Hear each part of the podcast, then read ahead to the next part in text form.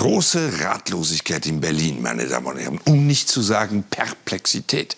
Dort hat ein Gericht ein aufsehenerregendes Urteil gesprochen. Es ging um eine Klage der grünen Politikerin Renate Künast, die auf Facebook beschimpft worden war. Unter anderem als Drecksfotze, Stück Scheiße, Pädophilentroller, Drecksau und Sondermüll. Es gab auch einen Aufruf, knatter sie doch mal eine so richtig durch, bis sie wieder normal wird.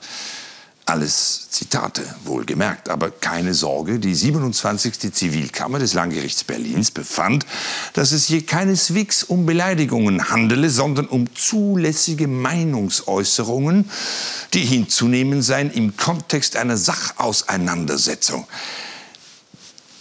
Wie soll man bitte dieses Urteil verstehen? Renate Künast soll sich nicht so anstellen? Schließlich, man erinnere sich, wurde ihrem Kollegen, dem Kasseler Regierungspräsidenten Walter Lübcke, in einer anderen Sachauseinandersetzung in den Kopf geschossen. Also zugegeben, vor diesem Hintergrund wurde Renate Künast doch ganz nett, ja ausgesprochen höflich behandelt.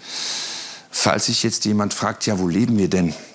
In Deutschland im Jahr 2019. Wir würden uns freuen, wenn Sie am nächsten Sonntag wieder an einer Sachauseinandersetzung aller TTT teilhaben wollten und könnten. Für jetzt aber wünschen wir Ihnen viel Freude mit dem ARD Musikwettbewerb, dem Sprungbrett für junge Musiktalente in die internationale Karriere. Gerade wurden in München die Preise vergeben. Erleben Sie nun, wer welchen gewann und was sich hinter den Kulissen so getan hat. Ich verabschiede mich jetzt schon von Ihnen. Bis in einer Woche. Alles Gute. Ciao.